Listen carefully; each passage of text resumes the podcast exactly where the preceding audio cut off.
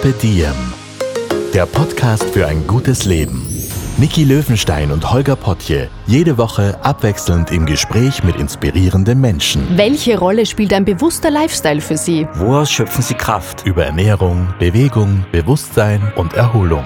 Wie finden Sie die richtige Balance im Leben? Woran sind Sie gescheitert? Und wie sind Sie wieder aufgestanden? Wie gelingt Ihnen das? Was für Sie persönlich ein gutes Leben ausmacht. Carpe Diem, der Podcast zum Diem Magazin. Heute mit Buchhändlerin und Autorin Petra Hartlieb. Der heutige Podcast wird präsentiert von SOS Kinderdorf.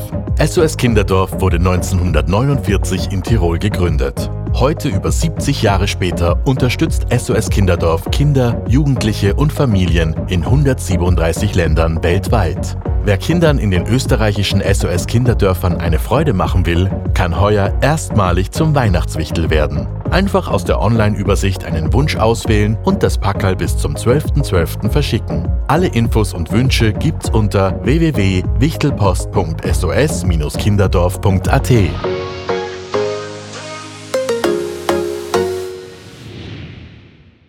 Advent mit Carpe Diem. Willkommen bei unserer Spezialausgabe rund um Bücher und Lesen.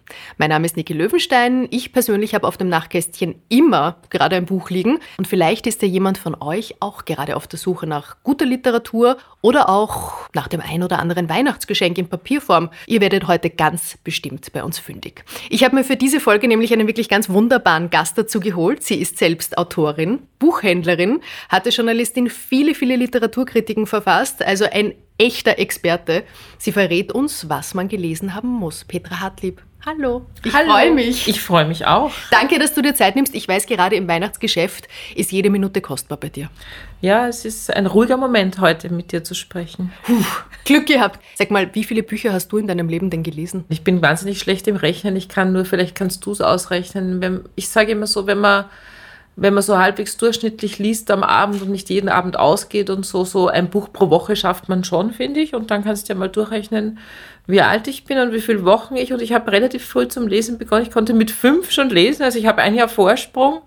Und es gibt natürlich Phasen, da lese ich auch weniger, aber dann gibt es wieder Phasen, da lese ich halt zwei Bücher pro Woche. Ich finde, ohne Lesen geht es einfach nicht. Mit fünf konntest du schon lesen. Hast du dir das selber beigebracht? Das habe ich mir selber beigebracht und lustigerweise meine beiden Kinder auch. Die konnten auch, der eine sogar mit viereinhalb schon lesen. Äh, keine Ahnung, was da irgendwie gibt es da irgendwelche Gene bei uns. Äh, also von mir wird immer die Geschichte erzählt, dass meine Eltern das nicht wussten. Ich hatte eine Schwester, die war zwei Jahre älter und anscheinend habe ich da immer mitgelernt. Und ich habe es einfach geheim gehalten und habe dann irgendwann die Zeitung genommen, in der meine Oma gelesen hat, und habe so vor mir hingehalten und habe gesagt, Oma, was ist ein außergerichtlicher Vergleich? Und dann sind alle zusammengelaufen und haben gesagt, das ist ein Wunder. Also meine weitere Schullaufbahn war dann nicht so wundervoll. Ähm, ich habe es geschafft und in Deutsch war ich natürlich immer gut, aber Rechnen ist nach wie vor nicht meine Stärke. Wir, wir rechnen uns jetzt nicht aus. Wir lassen das offen stehen. Aber wir haben jetzt gerade im Vorgespräch über Kinderbücher gesprochen, weil ich erzählt habe, als meine Tochter auf die Welt gekommen ist, die ist jetzt achteinhalb Jahre alt, wir begonnen haben, die ganze Wohnung mit Bücherleisten auszukleiden, wo dann die Bücher wirklich so drapiert sind, dass man auch die Cover, die ja oft Kunstwerke sind, sieht.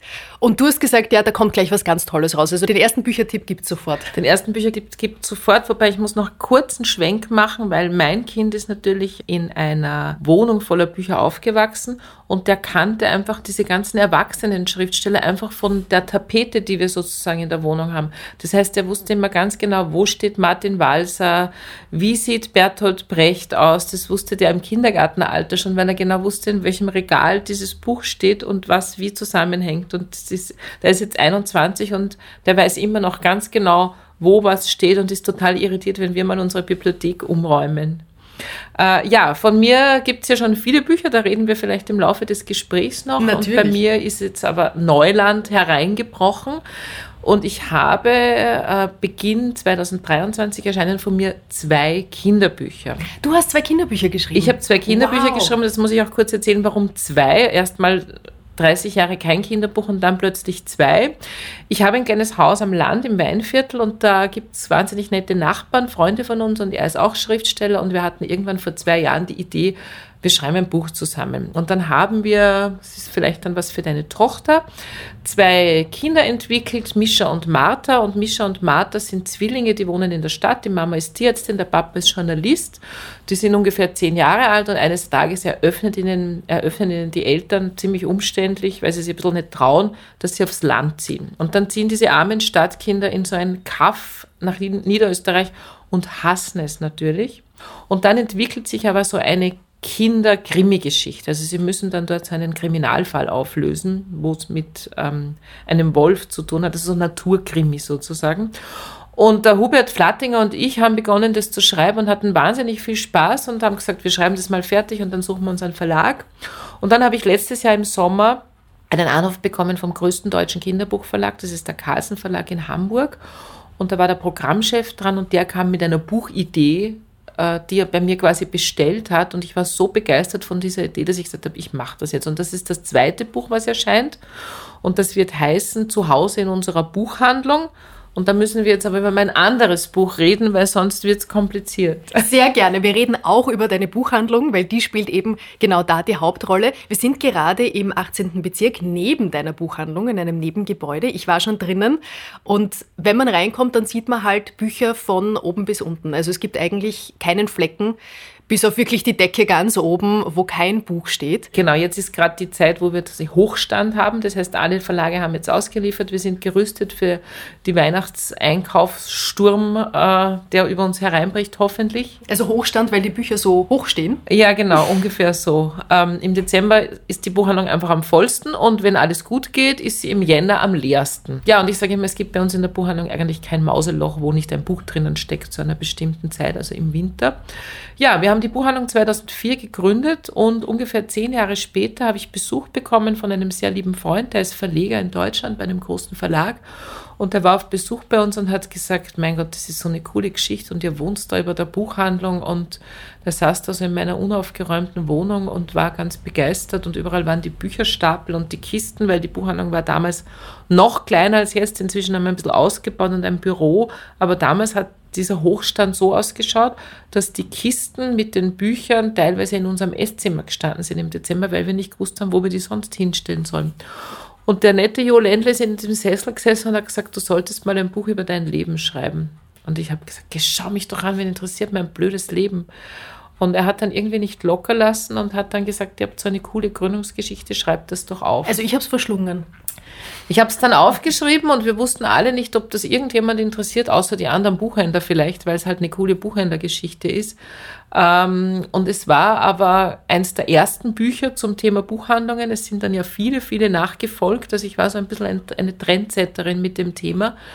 Und ich glaube, was das Besondere an dem Buch ist, und deswegen mögen es die Leute auch immer noch, ist, dass es eine sehr authentische Geschichte ist. Also ich erzähle halt nicht diese romantische Geschichte, die man sich vorstellt, wenn man nichts mit Buchhandel zu tun hat, dass das so schön ist und man sitzt den ganzen Tag da und liest und hin und wieder kommen ausschließlich nette Menschen vorbei, die sehr belesen sind und sich mit dir unterhalten und das ist alles total nett. Und dann gibt es natürlich nur nette Mitarbeiter und mein Mann ist überhaupt der Beste. Nein, in diesem Buch geht's um das ehrliche, harte Leben jemand, der sich selbstständig macht, der ein Geschäft aufbaut in einer Branche, die eigentlich totgesagt wird seit Jahrzehnten äh, um das, wie du Kinder aufziehst, obwohl du mehr als 60 Stunden in der Woche arbeitest. Äh, um diese ganzen Dinge geht's, trotzdem mit Humor, also sagen mir zumindest die Leute. Und ich glaube, das ist so ein bisschen das Erfolgsgeheimnis des Buches. Das, das Buch heißt Meine wundervolle Buchhandlung.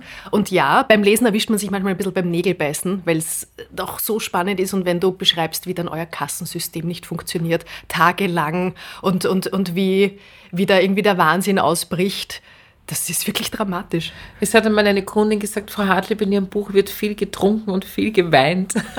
Ich sagt, ja, schauen Sie, so ist mein Leben. Ich schenke dir schnell einen Tee. Apropos, wir trinken. Genau. Wir genehmigen uns wir jetzt einen Tee. jetzt mal Claudia Stöck. Schneidet das raus. Mm, was hast du denn da für einen Tee gemacht? Das ist unten vom Sonnentor. Ähm, ich weiß gar nicht, was es ist. Mm, riecht sehr gut, danke schön. Zitronenmelisse. Wir müssen darüber sprechen, wie du zu deiner Buchhandlung gekommen bist. Diese Geschichte ist nämlich ein bisschen irre. Du bist Buchhändlerin geworden, ein bisschen aus Versehen. Ein bisschen sehr aus Versehen. Also ich muss dazu sagen, ich habe in Hamburg gelebt und habe da schon in einer Buchhandlung gearbeitet. Ich habe das allerdings nie gelernt.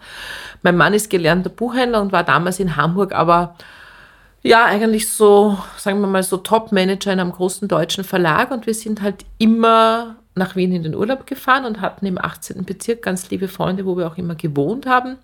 Und eines Tages sind wir in der Währinger Straße vor diesem Haus vorbeigegangen, wo diese Buchhandlung drin war die hat einfach zugesperrt. Und dann haben wir mehr oder weniger im Sommerurlaub aus Spaß und weiß ich nicht, ein bisschen Ehrgeiz, aber es war eigentlich eine total naive Spaßidee, uns dafür interessiert und ich habe rausgefunden, wem das gehört und ja, lange Rede, kurzer Sinn, wir waren längst schon wieder in Hamburg und wir haben ein Angebot geschickt auf den Konkurs. Das war eine Konkursgeschichte das war ein einfaches E-Mail. Das war ein E-Mail und haben uns ausgedacht, wann das endet, die Frist, weil man brauchte dann ein Weihnachtsgeschäft, sonst kann man das nicht finanzieren. Wir hatten einen Freund, der gesagt hat, der borgt uns relativ unbürokratisch ein bisschen ein Geld. Ähm, ja, und dann haben wir dieses E-Mail geschickt und haben auch nie eine Bestätigung bekommen, dass dieses E-Mail da ist. Und ungefähr zwei Monate später, als ich schon längst nicht mehr dran gedacht habe, habe ich ein lapidares Mail im Posteingangsordner gehabt, wo drinnen gestanden ist, also herzlichen Glückwunsch, Sie haben jetzt eine Buchhandlung in Wien gekauft, bitte finden Sie sich am so und so vielten mit so und so viel Bargeld im Hinterzimmer der Währinger Straße ein. Und dann habe ich den ersten Nervenzusammenbruch meines Lebens gekriegt und habe mir gedacht, wir haben eine Buchhandlung gekauft. Wollten wir das in Wien? wirklich? Ihr wart aber in Hamburg. Wir waren in Hamburg. Wir haben in Wien nicht einmal eine Wohnung gehabt. Wir hatten zwei Kinder, die in Hamburg total integriert waren. Naja, und dann haben wir irgendwann realisiert, ich habe dann einen Freund, den Papa einer Freundin angerufen, der ist Richter und in Wien und den habe ich gefragt, sag einmal, sag einmal, ist das jetzt verbindlich? Also wenn, wenn die da jetzt zurückschreiben, muss ich das, oder kann ich jetzt einfach sagen, nein, Entschuldigung, es war eher nicht. Schnapsidee. Sagt er, nein, nein, also nein, das müsst ihr jetzt schon machen. Also das ist jetzt schon, nein, nein, das ist quasi eine schriftliche Vereinbarung. Ihr müsst es jetzt schon kaufen. Also ihr könnt es dann ja gleich wieder verkaufen, aber ihr müsst halt schon mit dem Geld hinfahren. Also es war, es war echt schrecklich. Naja, und dann haben wir es einfach getan. Das ist ein paar Jährchen her. Wie würdest du jetzt rückblickend dieses Abenteuer beschreiben? Es war ein Abenteuer, das ist wirklich ein, das richtige Wort dafür. Eigentlich immer noch großartig. Und wenn ich mir vorstelle, wie viel Energien wir damals mobilisieren konnten, sowohl Energien in uns, aber auch in unseren, in unseren Kindern, in unseren Freunden, also was wir da auf die Beine gestellt haben, da habe ich immer noch wirkliche Hochachtung jetzt davor und wir würden das jetzt nicht mehr schaffen. Das schaffst du auch nur, wenn du jünger bist und wenn du was wirklich willst, dass du den Biss hast dafür und wir wollten das halt wirklich. Und es ist ein bisschen so, wenn du dann in diesem Prozess bist, dann denkst du ja auch nicht nach drüber. Also dann gibt es kein Aufgeben. Ja, das ist wie, wenn du auf einen Berg gehst und du bist drei Viertel oben, dann gehst du auch nicht wieder zurück. Oder wenn du ein Kind kriegst, dann ist es auch nicht lustig, aber es muss halt raus, ja, es geht halt nicht. Und als, die, als wir die Buchhandlung, dann waren wir halt mitten in der Renovierung und dann jetzt sperren wir halt auf. Und dann kamen die Kunden, na gut, jetzt machen wir es halt. Und dann haben wir halt Personal gesucht, weil immer mehr Kunden gekommen sind. Also es ist immer so ein Schritt nach dem anderen.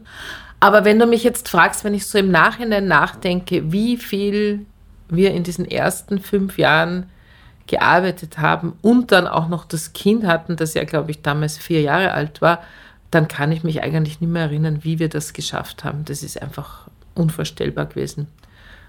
Nachher hat sich so ein bisschen beruhigt und wir sind einfach ja, besser aufgestellt, mehr Personal.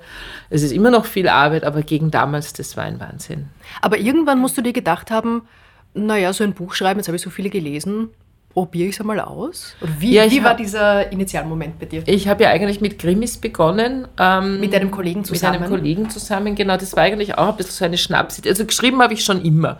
Also ich habe früher für so eine linke Zeitung geschrieben. Ich habe immer wieder mal für den NDR geschrieben. Ich habe äh, Buchkritiken geschrieben. Ich habe immer gern und leicht geschrieben. Und auch das war ein bisschen eine Schnapsidee. Ich war mit Klaus Ulrich Bielefeld und der war damals äh, Literaturkritiker in Berlin und wir haben uns immer getroffen bei der Frankfurter Buchmesse und haben halt gequatscht miteinander und haben immer so die ganze Branche durchgehechelt und haben gesagt, ah, hast du gehört, der wechselt jetzt zu dem und der hat jetzt die geheiratet und, und irgendwann sagt er dann, ja, und alle schreiben jetzt Krimis. Also sogar bei Surkamp gibt es jetzt Krimis und ich sage, na, wir könnten da auch mal so ein Krimi schreiben, komm, das ist ja nicht, kann nicht so schwer sein. Und dann haben wir quasi auf der Papierserviette eine Wiener Kommissarin und einen Berliner Kommissar entwickelt und ich habe gesagt, okay, gilt äh, wenn du mir das erste Kapitel schickst, dann schreibe ich weiter. Und so haben wir dann hin und her geschrieben. Und daraus ist dann wirklich ein Buch entstanden, das wir dann wirklich sehr erfolgreich an einen Verlag verkauft haben. Und daraus ist sozusagen die Reihe entstanden. Sag noch, wie die Reihe heißt. Die Reihe heißt Klaus Ulrich Bielefeld, Petra Hartlieb, ein Fall für Wien und Berlin und hat eben unterschiedliche, also gibt es vier.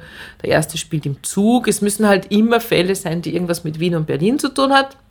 Äh, erste spielt im Zug ein toter Schriftsteller, das haben wir uns leicht gemacht, weil im Literaturmilieu kennen wir uns aus. Das heißt, äh, Literaturagenten, Literaturkritiker, Buchhändler, das ist ein Menschenschlag, den kennen wir.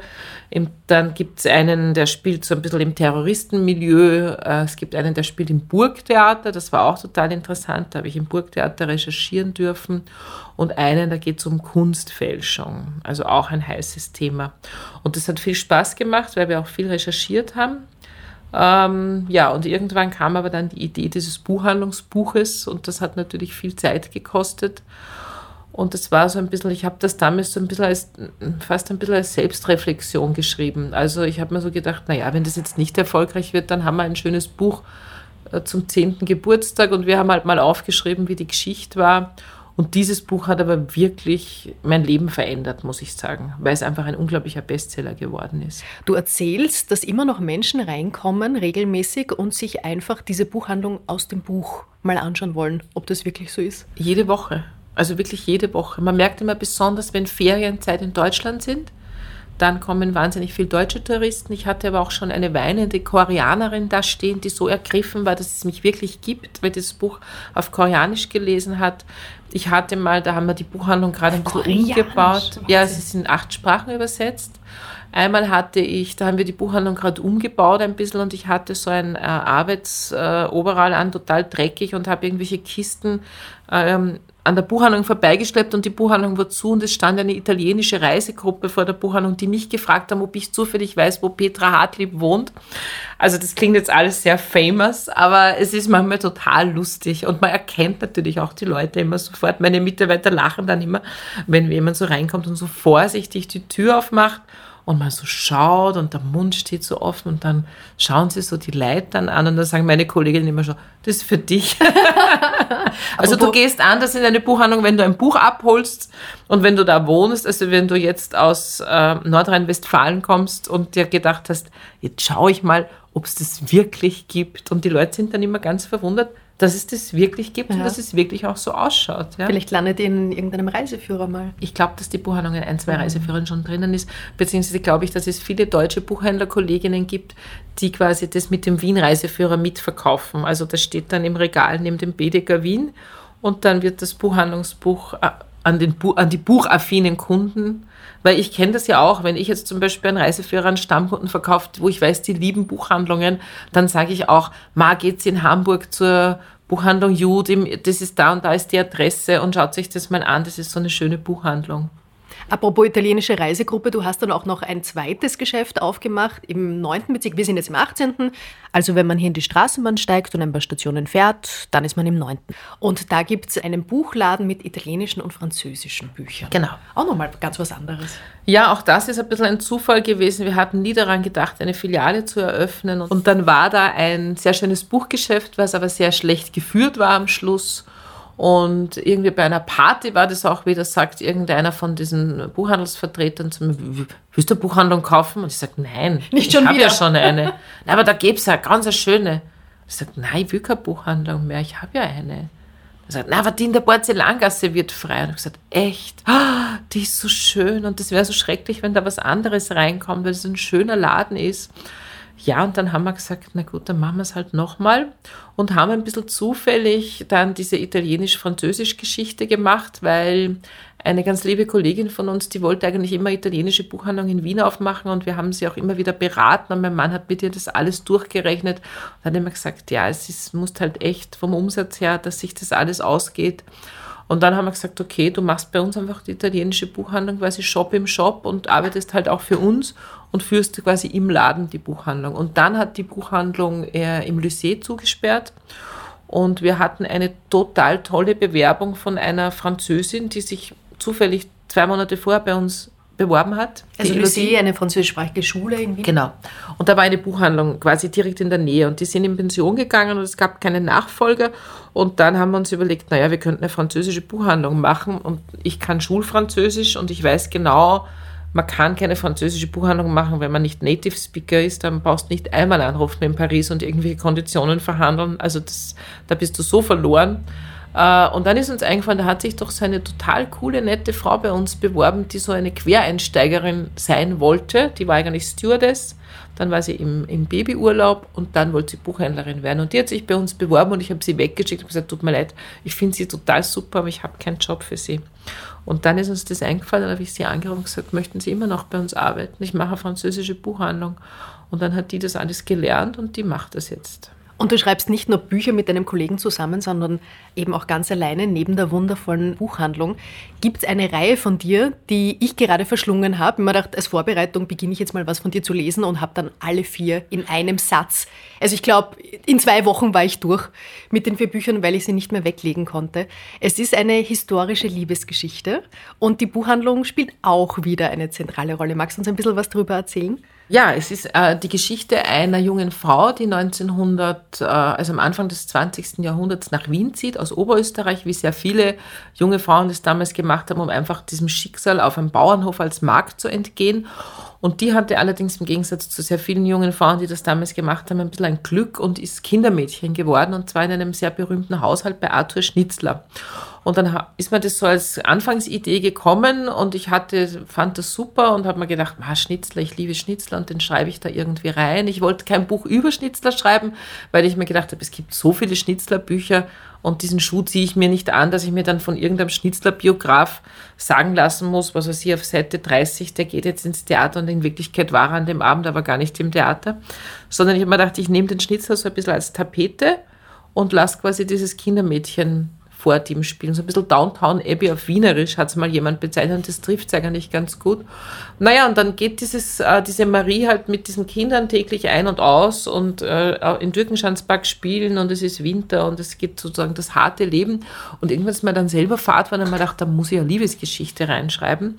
Und dann hat sie ein Buch abholen müssen, ist auch nicht ganz unrealistisch. Der Herr Schnitzler hat hier in der Sternwartestraße gewohnt. Das ist sieben Minuten zu Fuß zur Währinger Straße. Es gab auch damals schon eine Buchhandlung an dem Standort meiner jetzigen Buchhandlung.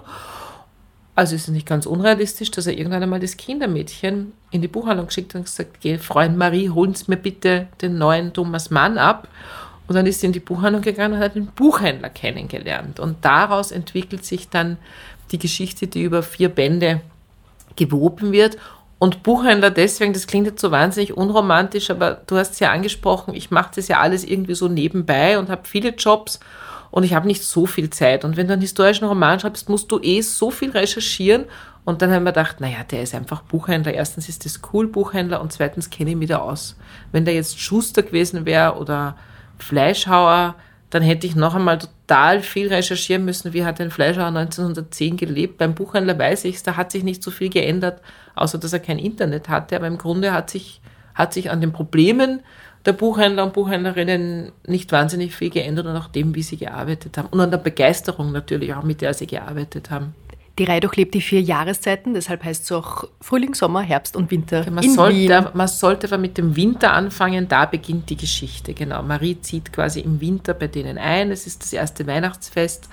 Man kann natürlich auch schräg einsteigen, wenn man sagt, man will im Frühling kein Winterbuch lesen. Es wird immer wieder erklärt. Äh, Also man kennt sich aus, wenn man sie sozusagen durcheinander liest. Aber ich glaube, schöner ist es, wenn man wirklich von Winter anfängt, weil es gibt dann doch immer so ein bisschen Cliffhanger, wo man dann in einem durchlesen kann. Wie wir telefoniert haben, als ich dich angefragt habe für diesen Podcast, habe ich erzählt, dass ich ganz begeistert war, weil am Abend, bevor ich dich angerufen habe, in dem Buch meinen Namen entdeckt habe. Da kommt eine Figur namens Löwenstein vor. Das habe ich ganz toll gefunden. Ja, das Und du wusstest es nicht mal. So, echt? Aha. Du, das ist mit den Namen oft manchmal schwierig. Ich habe zum Beispiel jetzt eine alte Freundin, die ein bisschen böse war, weil ich einen, den Namen von ihr verwendet habe für eine nicht sympathische Figur, also nur eine wirkliche Unbewusst. Nebenfigur. Unbewusst. Und ich habe versucht, das zu erklären. Ich weiß nicht, ob sie es verstanden hat. Aber wenn du, ich habe jetzt, glaube ich, ungefähr zwölf Bücher geschrieben und in diesen zwölf Büchern gibt es sicher mindestens 20 bis 30 Familiennamen. Und die Hauptnamen, also jetzt den Mörder oder den Kommissar oder so, da überlege ich mir natürlich ganz genau, und wenn ich da jetzt einen, wenn ich da jetzt einen Namen genommen hätte, der nicht austauschbar ist, dann hätte ich auch die Person, wo ich mir den Namen geborgt habe, gefragt, ob das okay ist. Ich habe zum Beispiel mal einen total unsympathischen Gerichtsmediziner ähm, Dr. Schiemer genannt und das ist ein ganz lieber Freund von mir und der ist Radiologe und ich habe ihn gefragt und sagt, Wolfgang, darf ich deinen Namen nehmen? Aber das ist so ein richtiges Arschloch eigentlich und er sagt, cool, das schenke ich dann meiner ganzen Verwandtschaft. Der fand super, ja. Und manche Leute finden es aber nicht so super, aber du, du hast diese Namen so ganz unbewusst. Du hörst irgendwas, du siehst jemanden, der erinnert dich vielleicht an die Freundin und dann ist es der nächste Name im Buch. Egal, ob das jetzt unsympathische oder sympathische Leute sind, das ist einfach irgendwie so im, im Hirn halt drinnen.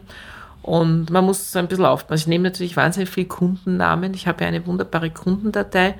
Und Friedhöfe sind natürlich auch ein großartiger also wenn ich am Friedhof gehe, bin ich immer mit dem Notizbuch unterwegs und schreibe mir diese ganzen Namen auf. Apropos Friedhöfe, am Ende dieser Episode gibt es dann ein paar ganz spezielle Büchertipps und da spielen Friedhöfe auch eine gewisse Rolle. Sag Petra, wie gehst du denn diesen Schreibprozess an? Wie läuft das bei dir ab?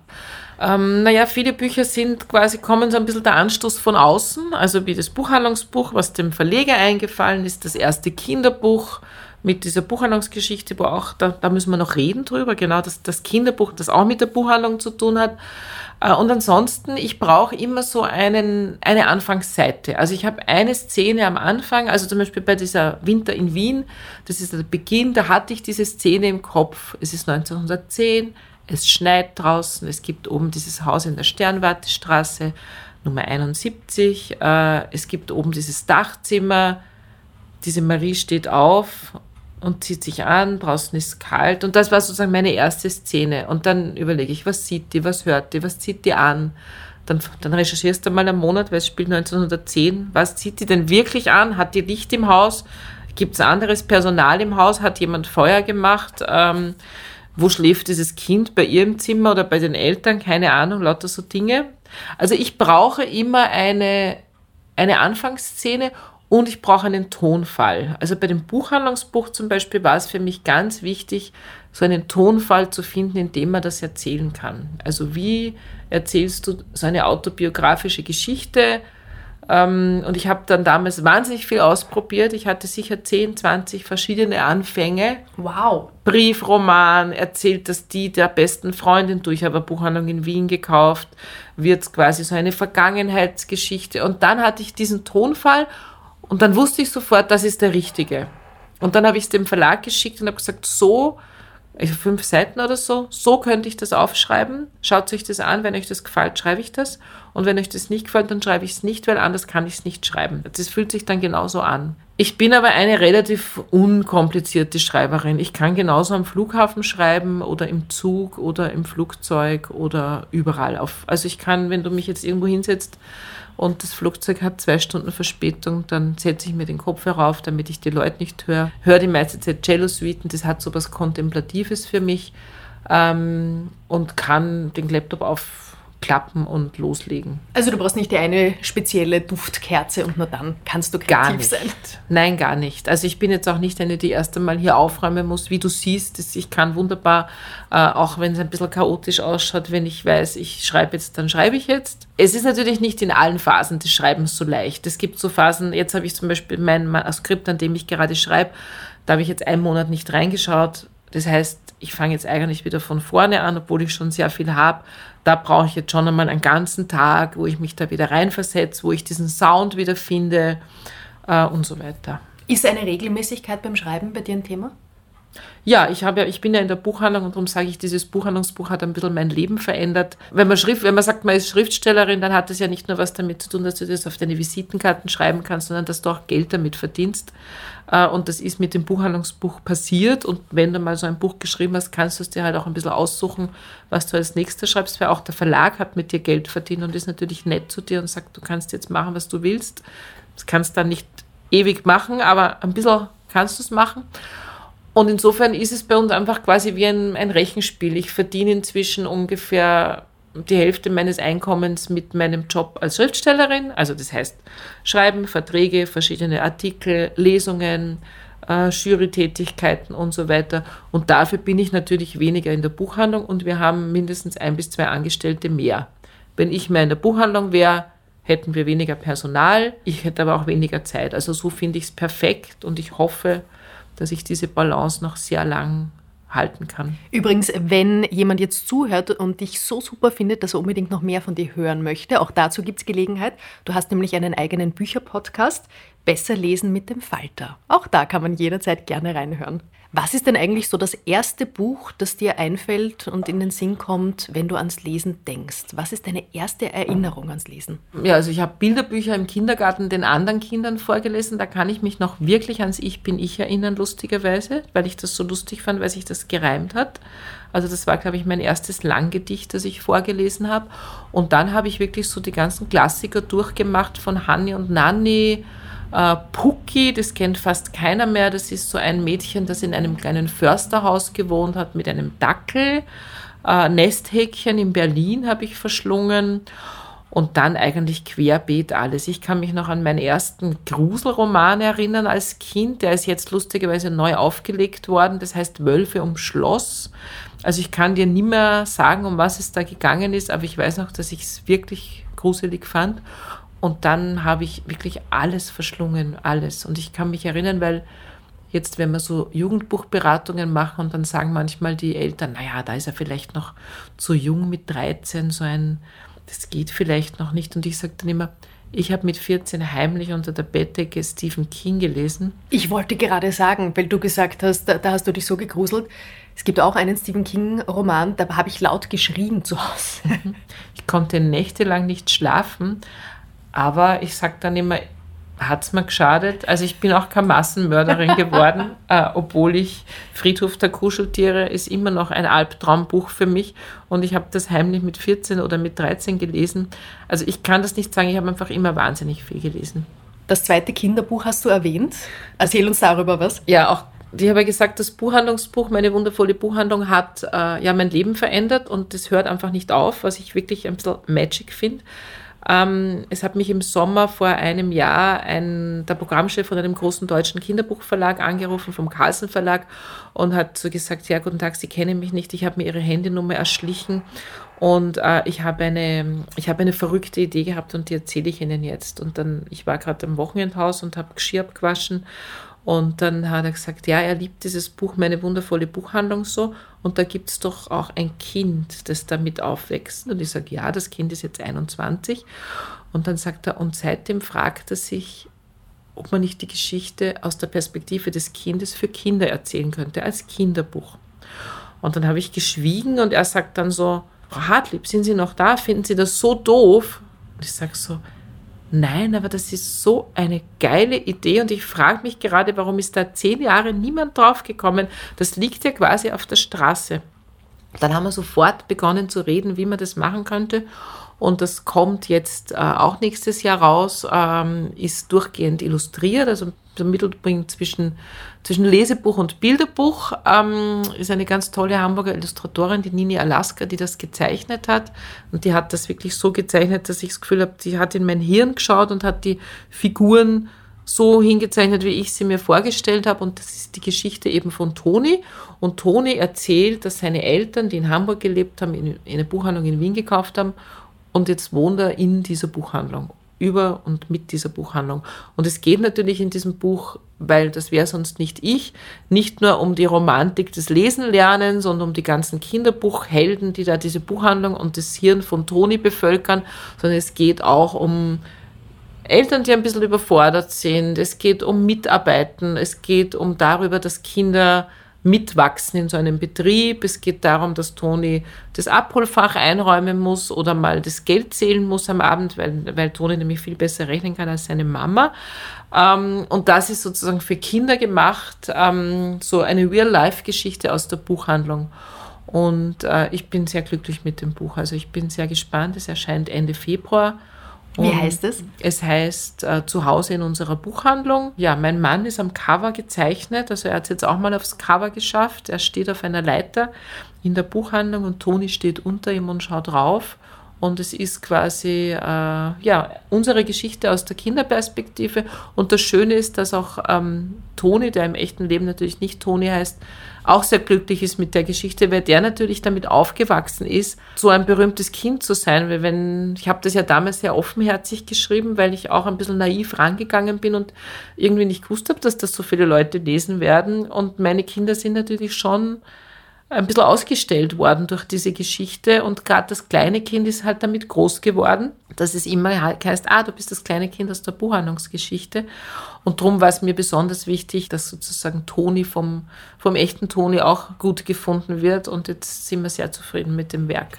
Übrigens an dieser Stelle sei erwähnt, dass man alle Bücher, über die wir heute sprechen, und auch alle anderen bei dir kaufen kann. Und zwar nicht nur, wenn man hier in Wien-Währing zu Hause ist, sondern natürlich auch online. Diese Werbung soll erlaubt sein an dieser Stelle und dir ist es auch ganz wichtig, du kämpfst dafür, dass gerade der kleine Buchhandel auch äh, wirklich genug Kundschaft bekommt und nicht nur alle anonym und bei den großen Riesen oder und online bestellen. Ja, also ich bin, ich bin, ich glaube, ich könnte kein, kein äh, darf ich den Firmennamen sagen? Natürlich. Ich glaube, ich könnte kein Amazon-Konto eröffnen. Ich habe keines, weil die würden mich wahrscheinlich sperren, weil ich immer so böse über sie schreibe. Ich bin sicher auf der schwarzen Liste. Hin und wieder muss man manchmal was bestellen bei Amazon, wenn es irgendwie ganz dringend was sein muss, was du sonst nirgends kriegst. Äh, für mein Patenkind ein Faschingskostüm musste mal her und da habe ich dann einen Freund angerufen und gesagt, frag nicht nach, bestell mir bitte sofort ein Elsa-Kostüm auf Amazon. Ich habe kein Konto. Er hat nicht nachgefragt und hat es bestellt. Äh, ja, ich bin ein bisschen, ich habe mir ein bisschen diesen Ruf erarbeitet. Ähm, ich werde auch wahnsinnig oft von den Medien angerufen, wenn irgendwas ist zum Thema Internet, Buchhandel und so weiter. Und ich bin eigentlich eine, die sehr früh gesagt hat, wir brauchen einen eigenen Online-Shop, weil das Einkaufen online ist ja per se nicht böse. Natürlich, wenn man sich alles quer durch die Republik schicken lässt, obwohl ich neben einer Buchhandlung wohne, muss ich jetzt nicht online bei Hardlips oder wo auch immer bestellen. Das finde ich einfach blöd. Äh, aber man muss auch im Internet kann man nachhaltig einkaufen. Und bei uns nutzen das sehr viele Kunden eigentlich so, dass sie es online bestellen und dann abholen. Oder die halt wirklich wo wohnen, wo sie keine Buchhandlung haben. Es gibt ja leider genügend Ortschaften in Österreich. Ähm, und dann ist es natürlich toll, wenn sie das bei der nächsten Buchhandlung in ihrer Kreisstadt bestellen oder in einer anderen Buchhandlung, äh, die mit diesem Geld auch irgendwie ihre Angestellten bezahlt und ihre Steuern bezahlt und so weiter. Liebe Petra, bevor wir zu deinen Büchertipps kommen, würde ich dir gern noch ein paar vorspielen, die uns Zuhörer und Zuhörerinnen geschickt haben. Ich habe in den letzten Wochen aufgerufen, uns ein paar Lesetipps zu schicken und es sind ein paar reingekommen. Sehr entzückende. Hören wir uns die zusammen mal an. Ja, gerne. Ich hoffe, ich kenne sie alle. Hallo, ich empfehle das Buch Mut, lebe wild und gefährlich von Osho. Alles Liebe, Theresa. Hallo liebes Diem Team, ich heiße Lili, bin 19 Jahre alt und studiere Psychologie und Medizin in Paris, bin halb Österreicherin, halb Französin. Und hierzu wollte ich mich bei euch bedanken für die ganzen sehr inspirierenden Gespräche, die ihr immer führt. Wirklich ein großes Lob. Ich wollte heute über ein Buch berichten, das von meiner Mutter geschrieben wurde. Sie weiß auch nicht, dass ich äh, über ihr Buch berichte. Es ist ein Landhausbuch, also eine Art Coffee Table Book. Und es ist ein wirklich ein sehr, sehr inspirierendes Buch über Landhäuser und sehr inspirierenden Menschen in ganz Europa, also Deutschland, Österreich, in der Schweiz, in Italien, in Spanien und in Frankreich natürlich auch. Und es lädt zum Träumen ein. Das ist ein ganz, ganz besonderes Buch, das wirklich auch mit viel Liebe zum Detail gestaltet wurde. Und das Buch heißt Mein Refugium auf dem Land von Doris Barbier Neumeister und wurde halt im, also ist im Carré Verlag erschienen. Danke und alles Liebe aus Paris. Hallo, ich bin die Lotti und Nikis Tochter und ich mache heute ein Buch über die Kackwurstfabrik. Das ist eine Fabrik, die produziert Kaki. Und da erfährt man, wie Kaki produziert wird und sie geht um den Körper. Und da passiert irgendwas. Das kann ich euch aber nicht erwähnen, wenn ihr selber das Buch lest, weil sonst ist das Spannende weg. Da gibt es so eine Seite zum Klugscheißen und hinten und vorne eine Seite mit ausgedachten Namen für, für verschiedene Kackwurstfabrik Also nein, für verschiedene Kackwürste. Sowas wie Bratwurst, das ist dann ein Semmel mit einer Kacke drinnen. Oder ein grünbrauer Kuhfladen, das ist dann einfach ein Kuhfladen. Oder hartes Geschäft, das ist dann aus Kacke Ziegelsteine und ölige Winde, das ist dann sowas, wo ein Furz rauskommt und hinten kommt dann aber statt einem Furz ein Kacki ein bisschen raus und das war mein Lesetipp für euch. Das ist süß! Hallo, mein Name ist Susanne Christek. Ich bin Autorin und Veranstalterin der Lesebühne zum Mitsingen. Bei der Lesebühne zum Mitsingen lade ich regelmäßig Stargäste ein. Wir lesen gemeinsam Texte, dazwischen plaudern wir und dann kommt das Highlight, nämlich zwischen den einzelnen Stellen singen wir gemeinsam mit dem Publikum Massenkaraoke. Ja, und die Petra Hartlieb besuche ich regelmäßig in ihrer Buchhandlung. Deswegen möchte ich meine zwei beiden Buchtipps jetzt an euch weitergeben. Das waren zwei Bücher, die mir die Petra auch jüngstens in die Hand gedrückt hat. Und zwar ist das von Martin Kordic, Jahre mit Martha, beziehungsweise von Vlada Kolosova, Der Hausmann. Beides großartige Bücher, die es fix in meine Top 3 Hitliste der Lieblingsbücher des Jahres 2022 schaffen. Ja, Details dazu wird euch sicher die Petra erzählen, weil das kann sie am besten. Vielen Dank für diese Wortmeldungen und Beiträge. Ich habe mich sehr gefreut und äh, kann gleich an dich übergeben, Petra, weil du bist angesprochen worden von der Susanne. Uh, Martin Kordic ist wirklich ein großartiges Buch. Nein, alle Bücher, die ich empfehle, ist großartig. Aber es gibt so welche, da ha, habe ich so ein besonderes Herzblut. Da muss ich vielleicht ganz kurz erzählen, dass ich den Martin Kordic schon sehr lange kenne. Der Martin Kordic war nämlich mein Lektor bei dem Buch Meine wundervolle Buchhandlung. Und als sie mir den damals vorgestellt haben in Köln im Verlag, steht da so ein nicht 30-jähriger Typ mit Bart und Hoodie im Büro und äh, mit so einer zu großen Jeans und sagt so, hallo, ich bin der Martin. Und dann haben wir gedacht, so, was soll ich denn mit dem? Der ist jünger als mein Sohn. Und dann haben wir uns so angefreundet und haben so toll zusammengearbeitet an diesem Buch. Ähm, und er hat einen unglaublichen Humor, ist aber trotzdem ein totaler Germanist, also einen unglaublichen Sinn für Sprache. Und der Martin schreibt auch selbst. Und es ist schon ein Buch erschienen, das habe ich auch toll gefunden. Und jetzt ist sein zweites Buch erschienen. Und das hat mich so wahnsinnig ergriffen, nicht nur weil ich den Martin kenne, aber weil ich weil ich so reingekippt bin in die Geschichte. Und er hat mir das geschickt ähm, im Jänner als PDF und hat gesagt, würdest du vielleicht was schreiben über das Buch? Ähm, also es gibt ähm, quasi hinten auf der Buch, äh, wenn Sie ein Buch in der Hand haben, dann gibt es manchmal hinten auf der Umschlagseite so Quotes, nennt man das, Empfehlungen von anderen Autoren, von berühmten weiß nicht, Marcel, Marcel Reich, Ranitzky, Elke Heidenreich, was auch immer, die sagen, boah, das Buch ist das Beste, was ich jemals gelesen habe. Und er hat mich gefragt, ob ich so eine Quote für ihn schreibe. Und dann war ich wahnsinnig gerührt, weil ich gedacht habe, was ist das für eine schöne Geschichte? Ich war damals eine unbekannte Autorin. Er hat mit mir zusammen dieses Erfolgsbuch gemacht und dann kommt er zehn Jahre später und fragt, ob ich ihm eine Empfehlung für sein Buch abgebe. Und das ist so eine schöne runde Geschichte. Und dann hatte ich totale Panik, dass mir das nicht gefällt. Das Punkt gesagt, war Martin, was ist, wenn es mir nicht gefällt? Und er sagt, na, dann schreibst du kein Quote. Und dann habe ich es gelesen und bin total reingekippt, obwohl ich am Anfang sehr skeptisch war, weil es geht um eine Liebesgeschichte zwischen einem ganz jungen Mann, sehr jung, also er am Anfang des Buches unter 18 und einer 20 Jahre älteren Professorin. Beide sind aus unterschiedlichen Schichten. Es ist diese Lolita-Geschichte umgedreht. Und am Anfang habe ich mir gedacht, so, oh mein Gott, das kann so geschmacklos sein. Und es ist es aber nicht. Es ist wahnsinnig behutsam erzählt. Es geht um viel mehr als um diese Liebesgeschichte. Es geht um, wo komme ich her, wo sind meine Wurzeln. Es geht um den Bosnienkrieg. Es geht um Gastarbeiterschicksale. Und das alles auf 220 Seiten in einer Sprache, die mich umgehaut hat. Und die Susanne anscheinend auch. Allerdings, alle Bücher, über die wir heute sprechen, findet ihr übrigens in den Show Notes. Also wenn ihr nachkaufen wollt, alle Informationen dann im Text zu dieser Episode natürlich. Liebe Petra, welche Bücher haben dich denn geprägt? Die Bücher deines Lebens?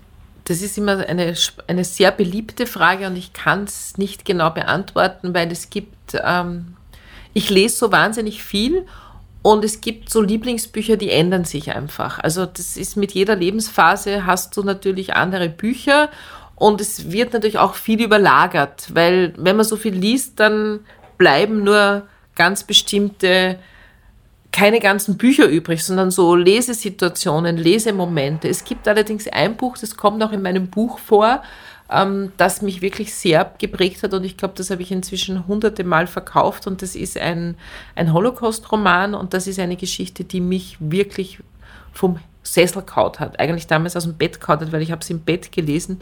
Das hat mir auch ein Vertreter empfohlen. Ich habe mir gedacht, na gut, ich habe Geschichte studiert, ich habe ungefähr sieben Millionen Holocaust-Romane gelesen. Ich weiß eigentlich viel über dieses Thema.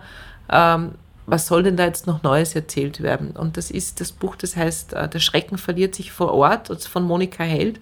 Und ich habe eine Nacht lang durchgelesen und wirklich geweint und immer wieder meinen Mann aufgeweckt und ihm Sätze vorgelesen. Und das ist einfach ein Buch, was, glaube ich, ein, zum Kanon zu diesem Thema gehören sollte. Und das ist die Geschichte einer, äh, eines äh, Wiener Kommunisten, der Auschwitz überlebt hat, den gab es auch wirklich und der sich immer gedacht hat, wie er durch diese Hölle gegangen ist, ich muss mir das alles merken, weil ich muss irgendwann einmal erzählen davon. Und dann war, hat er auch die Größe und die Stärke gehabt und hat in dem großen Auschwitz-Prozess, ist er hingefahren nach Frankfurt und hat da ausgesagt, Jahre später, und dort hat er eine junge Frau kennengelernt, eine Nachgeborene, die aus dem Polnischen übersetzt und das ist quasi und hat sich eine Liebesgeschichte zwischen den beiden entwickelt. Und es geht eigentlich so ein bisschen um die Unmöglichkeit, eine Liebesbeziehung mit so jemandem einzugehen, der sowas überlebt hat. Ähm, noch dazu für jemanden, der nicht keine Ahnung davon hat. Ja, also ihr schlimmstes Kindheitserlebnis war, dass sie von der Schaukel gefallen ist und sich das Knie aufgeschlagen hat. Er hat Auschwitz überlebt. Und trotzdem bleibt sie aber in diesem Buch nicht auf der Strecke. Also es ist jetzt nicht nur die Geschichte von ihm und er ist natürlich eine sehr schwierige und sehr dominante Person. Wir kennen alle diese, diese Überlebenden, die natürlich auch in ihrer ganzen Biografie verständlicherweise nicht einfache Menschen sind.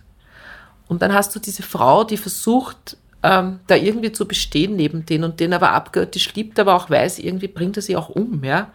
Und dieses Buch ist wirklich was, was ich einfach, glaube ich, da kann ich noch so dement werden, das werde ich einfach nie vergessen. Es gibt Szenen in diesem Buch, die habe ich einfach im Kopf. Ich habe das ja gelesen in deinem Buch über dieses Buch und wollte dich darauf ansprechen, ob du das lagern hast, weil dann nehme ich mir das nachher mit. Wir haben das immer lagern, weil du bist natürlich nicht die Einzige. Es gibt ein ganzes Kapitel eben über dieses Buch, weil das ist ja das Tolle an meinem Job. Ich habe eine Buchhandlung, wenn mir ein Buch gefällt, dann kann ich einfach sagen, ich will die jetzt kennenlernen, ich lade die einfach zu einer Lesung ein. Und das war dann so, Monika Held habe ich dann eingeladen nach Wien zu einer Lesung. Sie hat sich gefreut, wir haben uns vorher noch nie gesehen. Wir haben uns dann vorher im Kaffeehaus getroffen. Ich habe dann in der Firma angerufen und gesagt, es tut mir leid, ich kann heute leider nicht mehr arbeiten kommen. Ich muss jetzt den Tag mit Monika Held verbringen. Also es war eine Liebe auf den ersten Blick und es war eigentlich so, als wenn wir uns immer schon kennen würden. Und daraus ist auch eine wunderbare Freundschaft entstanden. Wie viele Seiten gibst du denn eigentlich einem Buch, um wirklich seine Qualitäten präsentieren zu können? Das kommt ein bisschen darauf an, für was ich lese. Wenn ich jetzt lese, um eine Kritik zu schreiben, also wenn mir jemand ein Buch gibt und ich muss das lesen und muss eine Kritik schreiben, oder ich sitze in einer Jury und muss einen Text bewerten, dann versenke ich mich natürlich viel mehr drinnen. Dann gebe ich dem Text auch eine zweite und eine dritte, manchmal sogar eine vierte Chance, äh, wenn ich mir denke, man versteht nicht alles beim ersten Mal. Manche Sachen sind nicht leicht zugänglich. Es ist nicht alles Unterhaltung. Also da gibt es sozusagen verschiedene Herangehensweisen. Wenn ich jetzt einfach nur zum Spaß lese oder um es in der Buchhandlung breit zu empfehlen, dann muss es schnell gehen. Weil du ja auch weißt, selbst wenn du in eine Buchhandlung gehst, wie viele Sekunden gibst du der Buchhändlerin, dass sie dich überzeugt, wenn die anfängt mit einer Geschichte, die dreimal kreuz über den Kopf äh, quer und einmal zurückgeht, dann schaust du schon längst wieder woanders hin und denkst dann, ja, das ist eigentlich doch nichts für mich, sondern du musst die Geschichte in vier Sekunden, in zehn Sekunden erzählen können, damit ich dich davon überzeuge, dass das toll ist und da muss auch das Buch irgendwie griffig sein. Das heißt jetzt nicht, dass wir nur Unterhaltungsliteratur bei uns verkaufen, aber es gibt natürlich verschiedene Herangehensweisen des Lesens. Du bist Buchhändlerin, aber eigentlich bist du Geschichtenerzählerin. Genau.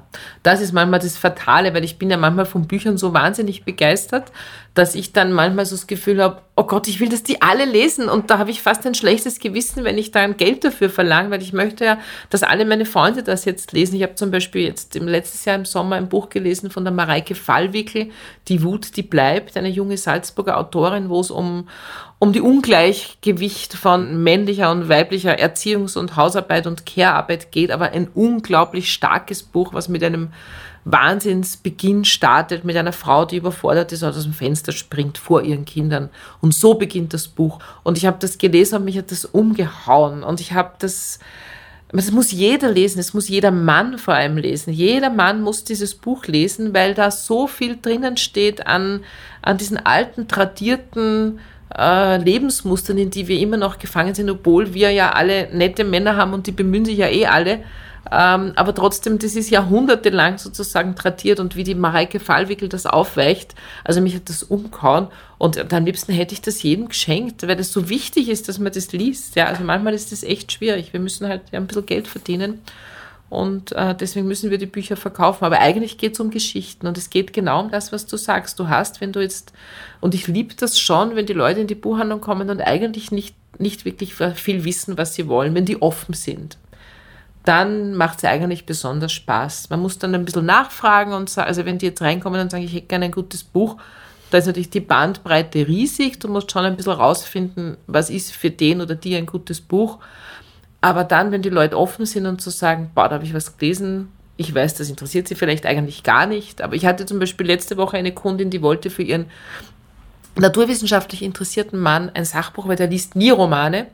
Und dann habe ich ihr so acht Sachbücher gegeben zum Thema Physik, Quantenphysik und so weiter. Und sie hat sich da auf unser kleines Bänkchen gesetzt und hat das durchgesehen.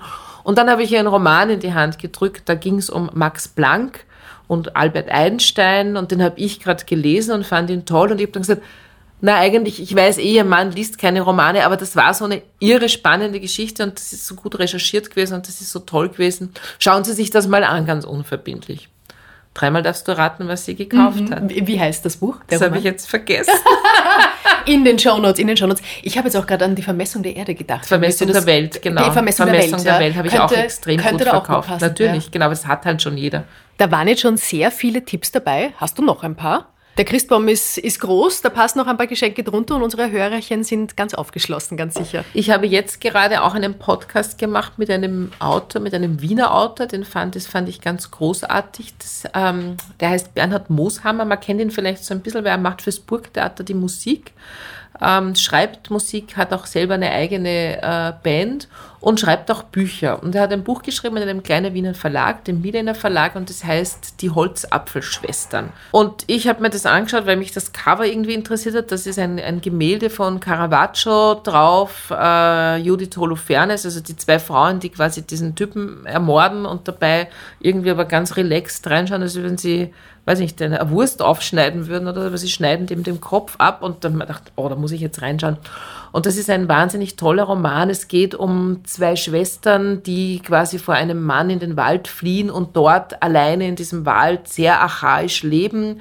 Es ist so ein bisschen eine Kritik an der Zivilisation, aber keine Beschönigung von diesem romantischen Mutter-Natur-Ding, sondern es ist ein hartes Überleben. Äh, das ist so ganz was anderes Sowas habe ich lange nicht gelesen. Es hat so eine ganz eigenständige Sprache. Es hat fast so ein bisschen was Pathetisches, Archaisches, ähm, eine hohe Musikalität im Text. Ähm, also das hat mir total gut gefallen. Was habe ich noch gelesen? Äh, ich habe gerade gelesen, mit der mache ich auch einen Podcast, äh, Judith Holofernes äh, von der Band. Die Älteren werden es noch kennen oder die mit den Kindern, weil das war, das Kinder haben diese Band geliebt. Äh, wir sind Helden. Und das mit dem Denkmal, gell? Genau. Ich habe mir ein Denkmal gebaut. Und jeder volle die Genau, weiß. genau. Ich kann ganz viele Texte auswendig, weil ich habe irgendwie, glaube ich, ungefähr 100.000 Autokilometer mit Judith Holofernes verbracht, weil mein kleines Kind auch so ein unglaublicher Heldenfan war.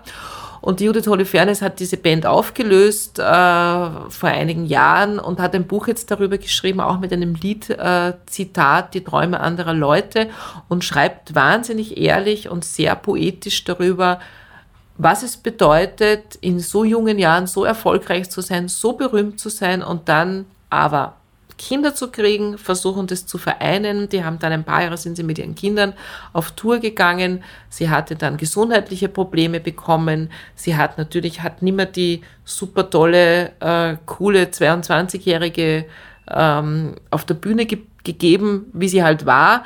Und wie findest du deine Rolle neu, wenn du als Frau überhaupt ist es wahnsinnig schwierig. Wo sind deine Role Models? Du bist noch zu jung, um jetzt die Patti Smith zu sein. Du bist aber irgendwie zu alt, um die coole Berliner äh, Clubgöre zu sein. Ähm, du sitzt eigentlich so zwischen allen Stühlen. Und ich habe das auch so ein bisschen mit Vorbehalt gelesen und habe mir gedacht, ja, das ist halt jetzt wieder so eine Selbstbeweihräucherung von irgendeiner Frau, die sonst nichts mehr zu tun hat, schreibt sie halt ein Buch und das hat auch so eine tolle Sprache. Also du kannst dir, ich tue immer so in Büchern, wenn mir die, wenn mir Sätze gut gefallen, unterstreiche ich immer ganz viel. Ja, das mache ich auch. Ja, und bei diesem Buch habe ich dann wirklich, teilweise ich dann so, jetzt könnte ich mal aufhören zu unterstreichen, weil ich habe auf einer Seite irgendwie zehn oder zwölf Sätze unterstrichen. Also das ist auch wirklich ein tolles Buch. Super, vielen, vielen Dank. Petra, bei uns im Podcast geht es ums gute Leben. Lesen, Zeit für sich, Zeit zum Nachdenken, gehört da natürlich auch dazu. Was ist für dich ein gutes Leben? Genau das, was du jetzt gesagt hast. In der Hängematte liegen, wo auch immer, entweder in einem Land, wo es warm ist oder auch bei mir im Weinviertel äh, am Dachboden, wenn der Ofen bullert und äh, eine Tasse Tee daneben, den Hund irgendwie friedlich nach dem Spazierengehen am Boden, den Mann irgendwie im Nebenzimmer, damit er nicht stört, aber in der Nähe ist und ein gutes Buch oder die Auswahl auf gute Bücher. Und am 24. Dezember wirst du dann mal tief durchatmen. Ist das Weihnachtsgeschäft überstanden? Genau, es gibt, ein, äh, es gibt auch noch ein, ein kleines äh, Spin-off äh, Weihnachten in der wundervollen Buchhandlung und da lautet das letzte Kapitel, am 24. Dezember sind wir tot. Und Nein, bitte nicht. kurzfristig. Also der 24. Dezember ist bei uns Gott sei Dank immer sehr schön, weil wir ja große Kinder haben und mein großer Sohn schon lange einen Führerschein hat und der das auch immer super gemacht hat, dass er quasi das damals kleine Kind, den Hund, den Christbaum, alle Einkäufe ins Auto gepackt hat. Am 22. sind die aufs Land gefahren, haben alles vorbereitet, haben eingeheizt, haben den Christbaum gekauft, geschmückt, meistens nur vorne, weil sie hatten nicht so viel Zeit, sie mussten ja so Harry Potter Filme schauen am Abend. Und wir fallen dann am 24. sperren um eins zu, räumen notdürftig auf, und steigen dann wirklich tot, mehr oder weniger tot in den Zug und fahren dahin und kommen in diesen fertigen Weihnachtszustand und alles andere wäre nicht möglich. Ähm, und wir sind sehr glücklich, dass unsere Kinder quasi das umdrehen und die Care-Arbeit am 24. für uns machen. Sehr schön. Ähm, das ist dann echt immer schön. Es gibt dann immer Lasagne zu essen, lustigerweise, weil das war das Erste, was mein Sohn kochen konnte. Und inzwischen kann er super kochen, aber das ist so Familientradition. Es muss einfach Lasagne geben. Sehr, sehr lustig. Ich glaube, wir sind die einzige Familie in Österreich, wo es Lasagne gibt zu Weihnachten. Und dann spielen wir meistens was und um halb zehn gehen wir dann eh schlafen oder schlafen am Sofa ein. Na schau, wenn jetzt jemand zuhört, äh, vielleicht wird nicht nur das ein oder andere Buch jetzt von deinen Tipps unter dem Christbaum landen, sondern auch eine Christbaum- und Weihnachtslasagne.